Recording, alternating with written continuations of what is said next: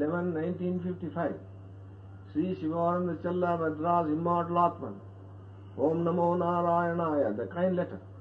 I go through your letters very carefully and minutely. Your poem is very good. Review of your diary has appeared in November issue of Divine Life. That which comes from the heart, and outpouring, is the best poetry.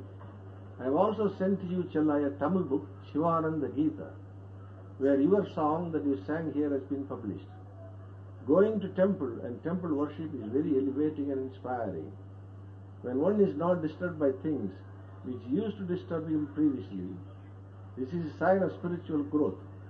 This is due to strength and force of japa and meditation. If you think of God, Lord Ganesh, and Lord Subramania, Rahu Kalam will have no influence.